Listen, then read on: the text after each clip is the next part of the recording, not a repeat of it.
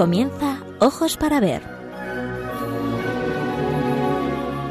Hoy con la dirección de Alicia Pérez Tripiana.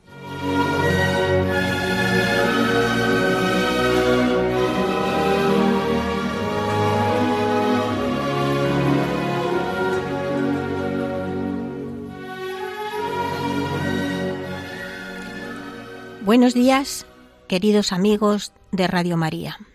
De nuevo con todos ustedes para hablar de arte.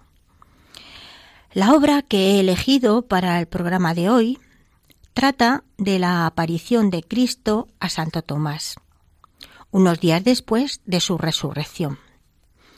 El motivo por el que he decidido hoy hablar de este cuadro ha sido el Evangelio que el pasado día 4 de julio pude escuchar en la lectura de la celebración de la Santa Misa. Según iba escuchando al lector, venía a mi imaginación un maravilloso cuadro que se encuentra en las colecciones del Museo del Prado, en el que su autor, Matías Stone, capta el momento de la aparición. Una vez más me di cuenta del poder de la imagen para transmitir la palabra y el poder de la palabra que es capaz de provocar que un pintor con sus pinceles sea capaz de transmitirnos de una manera tan veraz y directa un texto evangélico de gran intensidad emocional. Recordemos brevemente el texto evangélico. Según el, Evangelio de San Juan, Tomás, uno de los doce, a quien llamaban el mellizo, no estaba con ellos cuando se les apareció Jesús. Le dijeron, le dijeron pues los demás discípulos, Hemos visto al Señor. Tomás les contestó, Si no veo las señales dejadas en sus manos por los clavos y no meto mi dedo en ellas, si no meto mi mano en la herida abierta en su costado, no creeré. Ocho días después, se hallaban de nuevo reunidos en casa todos los discípulos de Jesús. Estaba también Tomás. Aunque las puertas estaban cerradas, Jesús se presentó en medio de ellos y les dijo, La paz esté con vosotros. Y después dijo a Tomás, Acerca tu dedo, comprueba mis manos, acerca tu mano y métela en mi costado. Y no seas incrédulo, sino creyente. Tomás contestó, Señor mío y Dios mío. Jesús le dijo, ¿Crees porque has visto? Dichosos los que creen sin haber visto. A continuación, vamos a hablar de este desconocido, diríamos, pintor, aunque muy importante en su época y en la historia del arte. Su nombre, Matías Stom. Parece que nació en la ciudad de Amersfoort hacia 1600. En los documentos mm, redactados en Roma, en 1630, en el 31 y en el 32, se deja constancia de que su edad era respectivamente 30, 31 o 32 años. Como pueden comprobar, su vida se conoce de forma fragmentaria. Incluso su nombre ha ocasionado no pocos problemas a lo largo de los años. En la literatura especializada se le conoce sobre todo como Stomer, pero también se le llama Stom, Stum e incluso Sturm. En documentos de la época se le cita normalmente como Stom, y este nombre es, por lo tanto, el preferible.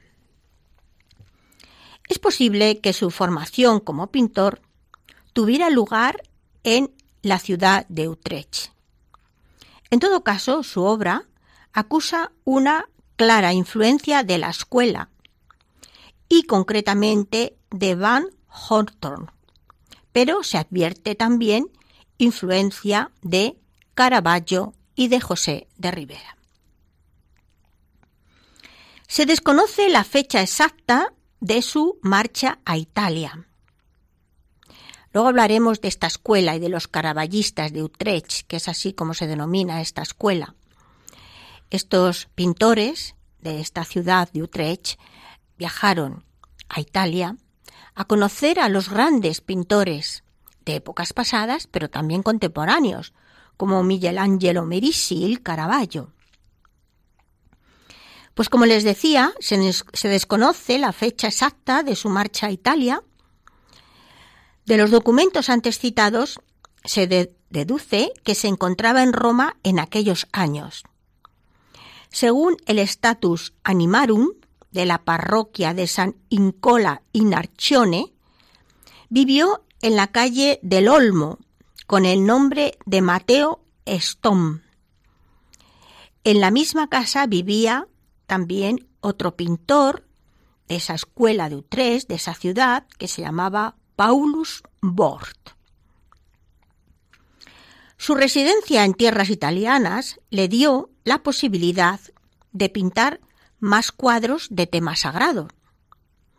En ellos va a desarrollar todo lo aprendido en su formación, por un lado flamenca y por otro lado de la escuela holandesa, uniendo ambas a lo que aprende en Italia, dando un resultado, como vamos a ver en esta obra, realmente espectacular. Sus figuras son de una gran plasticidad, elegantes en las formas y contención en las actitudes, que denotan esa magnífica formación y el grado de madurez alcanzado. Más tarde, Stone trabajó en Nápoles. La cantidad de cuadros suyos conservados en la ciudad así lo atestigua. Posteriormente, su rastro artístico nos lleva hasta Sicilia, donde permaneció el resto de su vida. Se supone que Stone murió allí, pero no existe certeza alguna sobre ello, como tampoco sobre la fecha de su muerte. Esta obra de la que vamos a hablar a continuación, durante mucho tiempo, pues fue considerada o atribuida a otros pintores. A Terbruggen, en 1963 se le atribuyó a este pintor también de esta escuela, aunque hoy en día unánimemente es aceptada que eh, los expertos piensan que pertenece a este pintor, a Matías Stone. En 1700 y 1734 esta obra estuvo en el Alcázar de Madrid y en 1772 pasó en el al Palacio Nuevo. Hoy en día, como ya les he comentado, se encuentra en el Museo del Prado.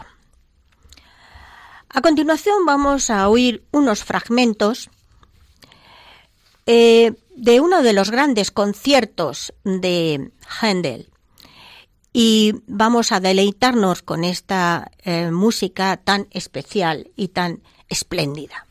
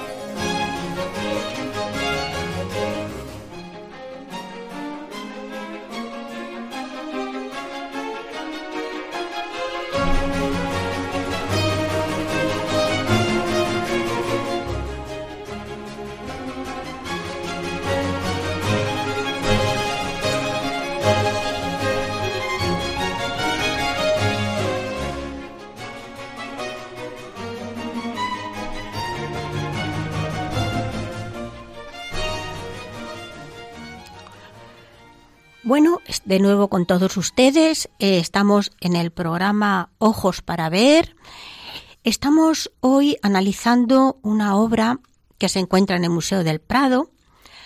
Eh, su nombre es La Incredulidad de Santo Tomás, una obra de Matías Stone, un pintor mm, del que acabamos de hablar y que pertenece a una escuela que los historiadores del arte la denominamos los, la escuela de Utrecht, de los caraballistas de Utrecht. Pero, ¿quién eran estos pintores, estos artistas denominados así? Pues eh, hagamos una breve reflexión sobre las coordenadas espaciotemporales para ubicarnos perfectamente en esa época. Hasta la Reforma Católica, Utrecht fue la ciudad más importante de los Países Bajos. Desde finales del siglo XVI, este papel fue asumido por la ciudad de Ámsterdam.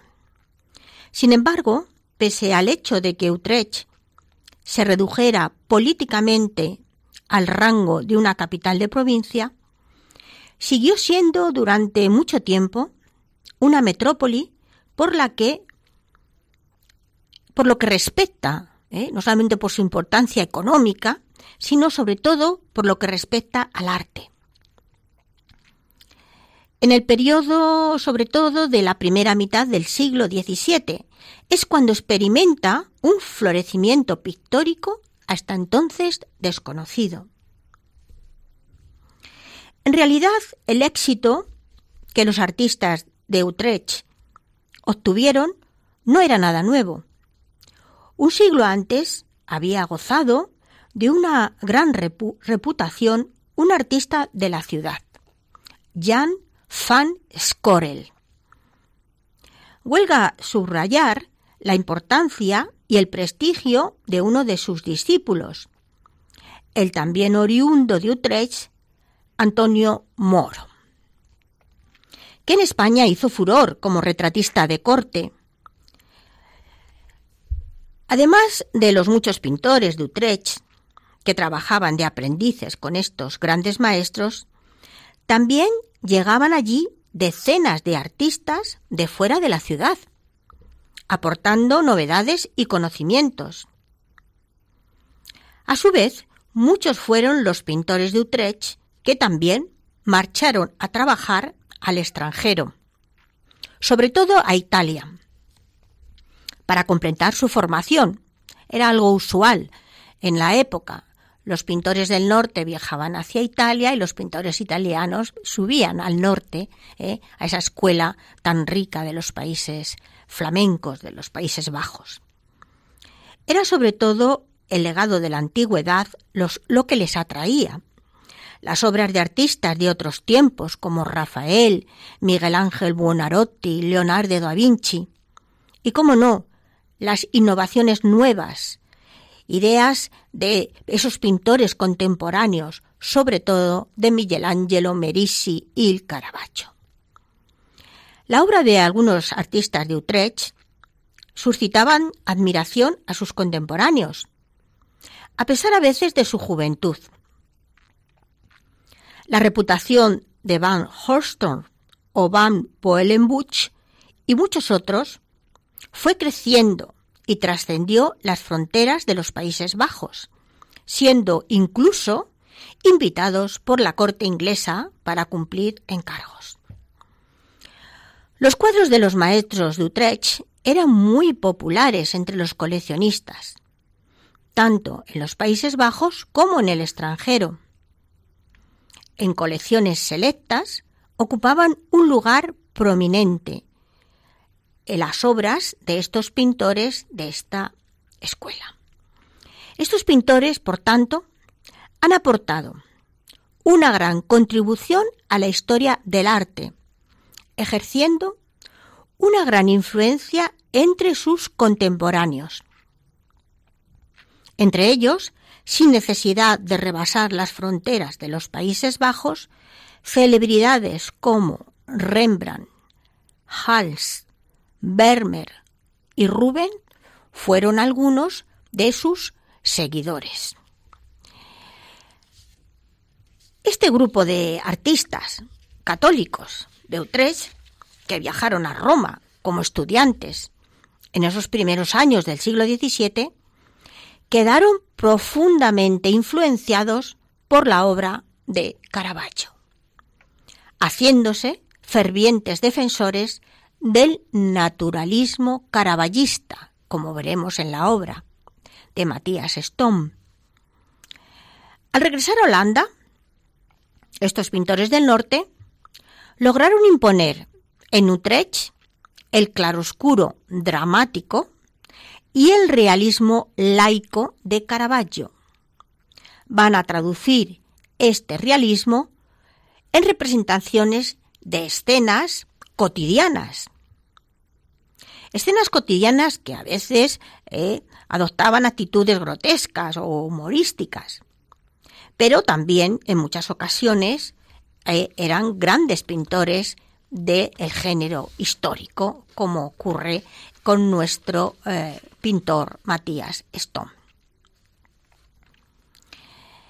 En todo caso, al margen de las calidades de estos primeros pintores caraballistas, que a decir de los expertos no tienen ningún perfil a veces de excelencia, algunos eran, tenían una mayor calidad que otros, pero desde luego lo que fue fundamental fue su benéfica misión, que eh, fue ni más ni menos que traer, que transportar el caraballismo al norte, lo que ciertamente iba a resultar definitivo para la evolución posterior de la gran pintura holandesa, que vendría de la mano, como ya hemos comentado, ni más ni menos de pintores de la categoría de, eh, como Rubens o como Rembrandt, que aunque atenuados los efectos del caraballismo, se dejaron sentir profundamente en sus obras. A continuación, vamos a eh, seguir escuchando eh, algún fragmento de esta maravillosa obra de Händel.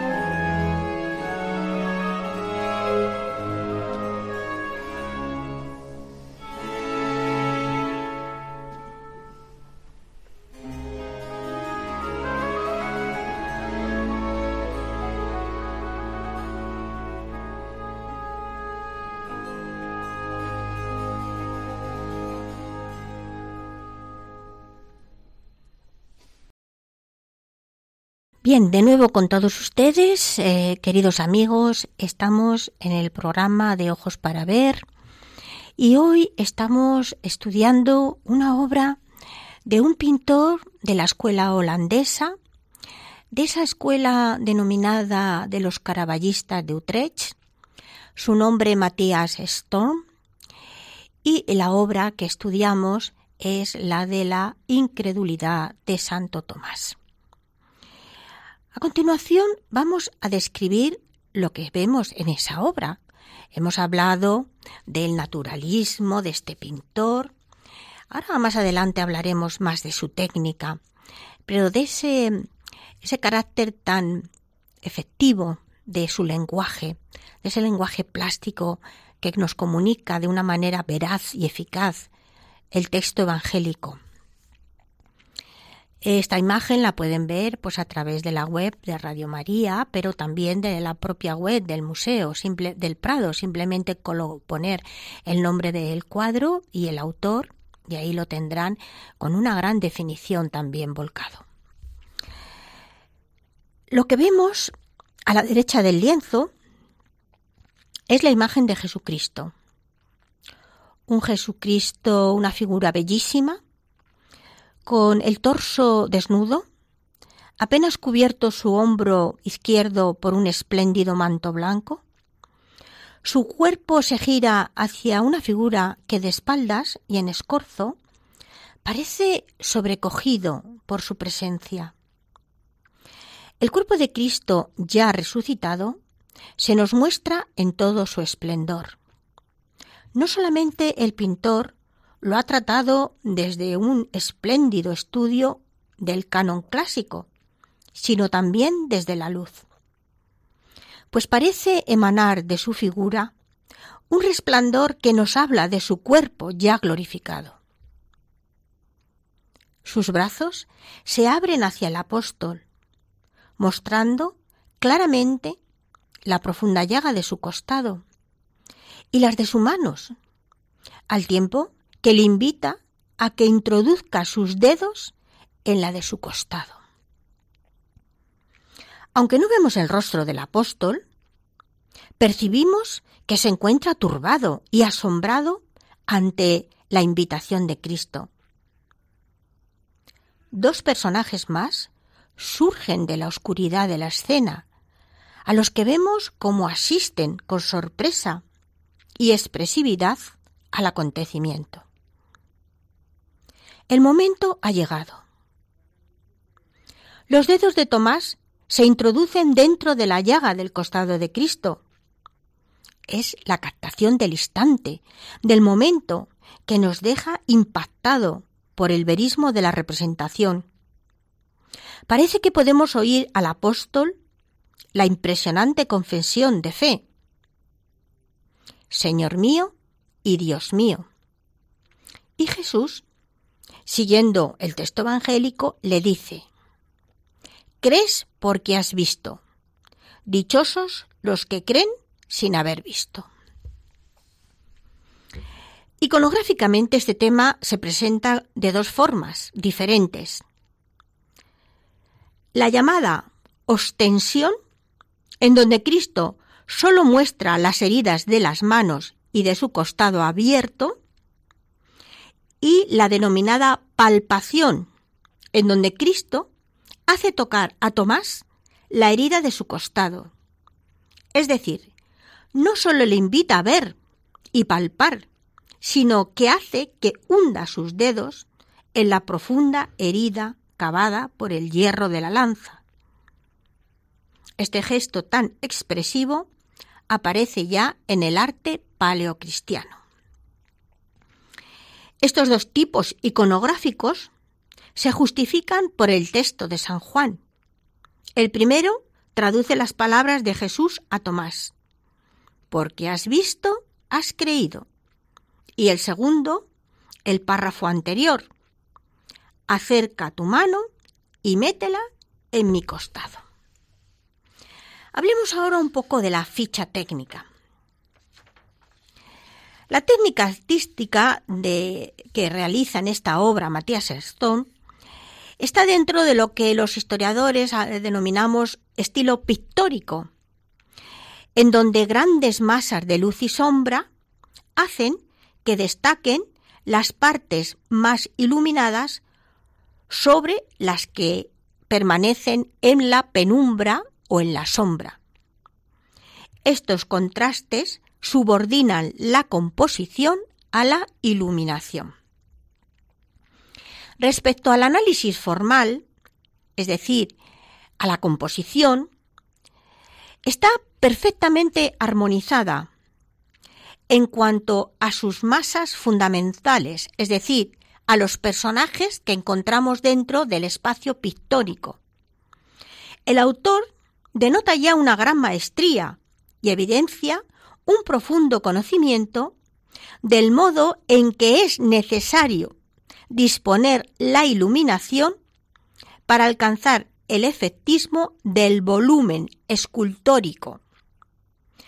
Es decir, esa radicalización de la luz y de la sombra, que nosotros conocemos por tenebrismo, hace que las figuras dentro de estas obras pictóricas salgan casi hacia el espacio del espectador de una manera casi eh, escultórica, casi podemos tocarlas.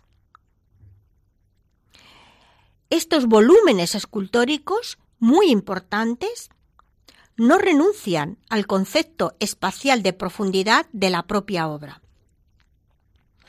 Los personajes de los que ya hemos hablado, pues vemos cómo Jesucristo invita a Tomás a que introduzca sus dedos en la llaga de su costado. Su cuerpo aparece resplandeciente, es decir, con un foco de luz que está fuera de la obra y que ilumina especialmente esa figura de Jesús, haciendo que ese cuerpo, ese canon casi perfecto, escultórico, resplandeciente por esa luz, eh, se muestre en todo su esplendor. Sin embargo, la figura de Tomás está de espalda, en escorzo, es decir, en diagonal al espacio en perspectiva, de manera que nosotros no vemos el rostro, lo que sí vemos es el gesto, cómo Tomás introduce sus dedos dentro de la llaga. Pero esta la calidad plástica de este autor que aunque no le vemos el rostro, sí que percibimos que el apóstol se encuentra turbado y estupefacto ante la invitación de Jesús. Respecto al movimiento de los personajes, está absolutamente captado ese momento, ese instante de sorpresa, pero al mismo tiempo de acción, vemos como Tomás delicadamente introduce sus dedos en la llaga y cómo Jesús abre sus brazos ofreciendo su costado. La luz, ya hemos hablado, que es una luz tenebrista, las figuras emergen de un fondo totalmente neutro. Un foco de luz potente ilumina el torso desnudo de Jesús, otorgándole una gran plasticidad. Respecto a los colores, el cromatismo posee también un papel protagonista en este cuadro, porque lo que hace es reducir el cromatismo a una misma identidad, en donde los ocres y los colores pardos subordinan, se subordinan a la concepción del relieve, es decir, también ayudan a provocar esa sensación de, mm, de relieve escultórico a la que quiere, la que quiere enfatizar el pintor. Otro pequeño fragmento de esta maravillosa música y enseguida continuamos.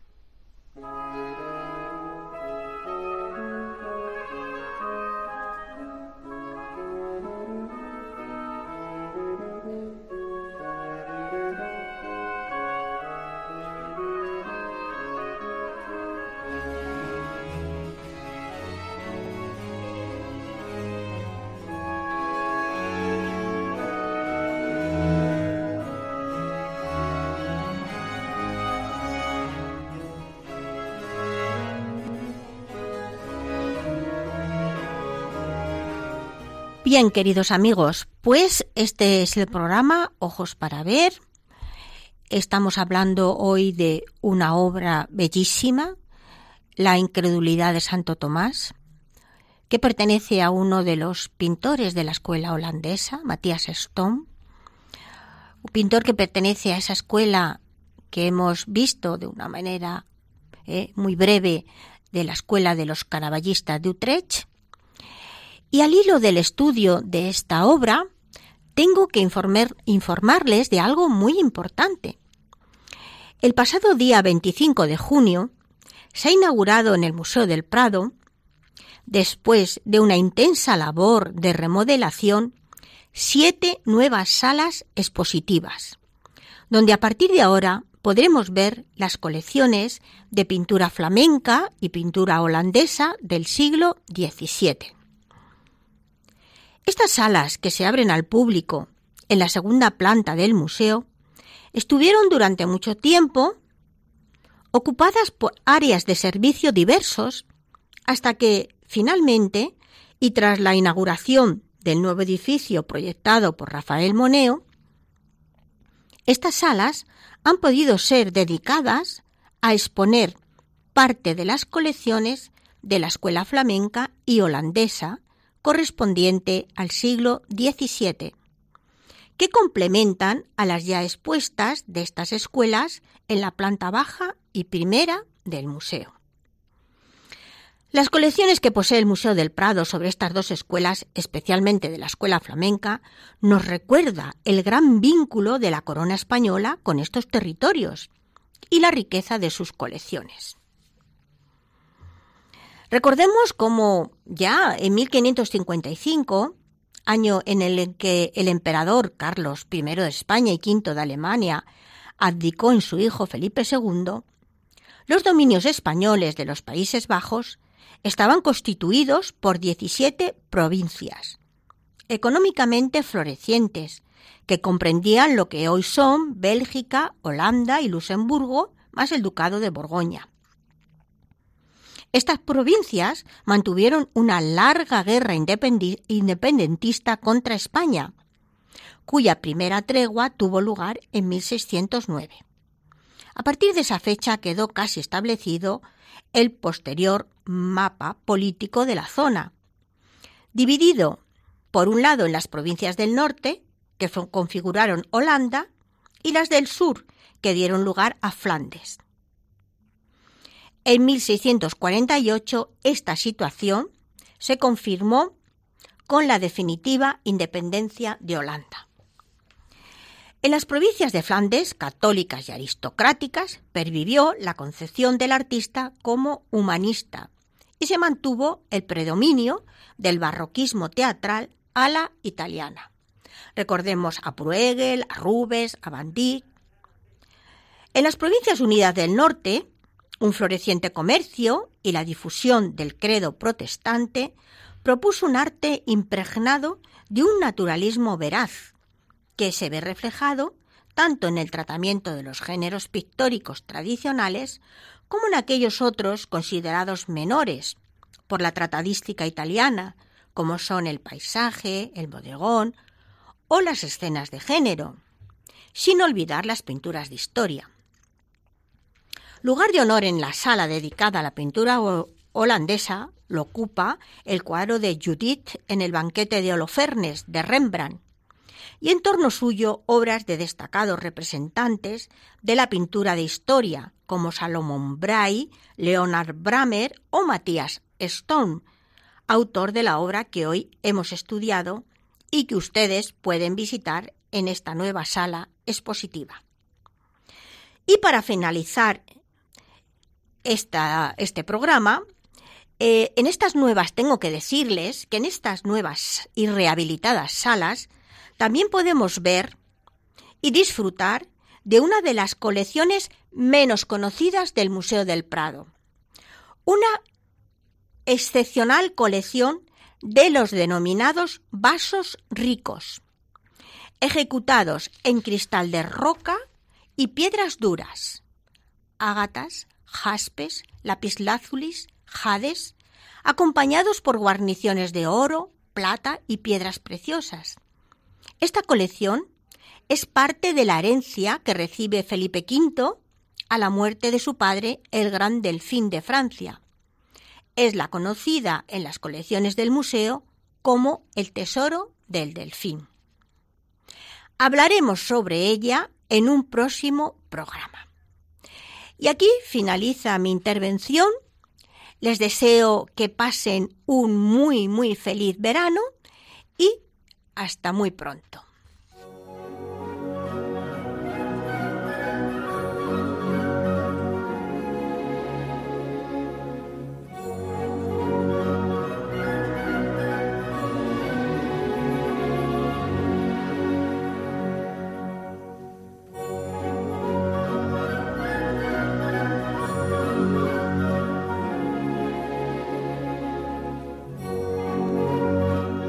Han escuchado en Radio María Ojos para Ver. Con la dirección hoy de Alicia Pérez Tripiana.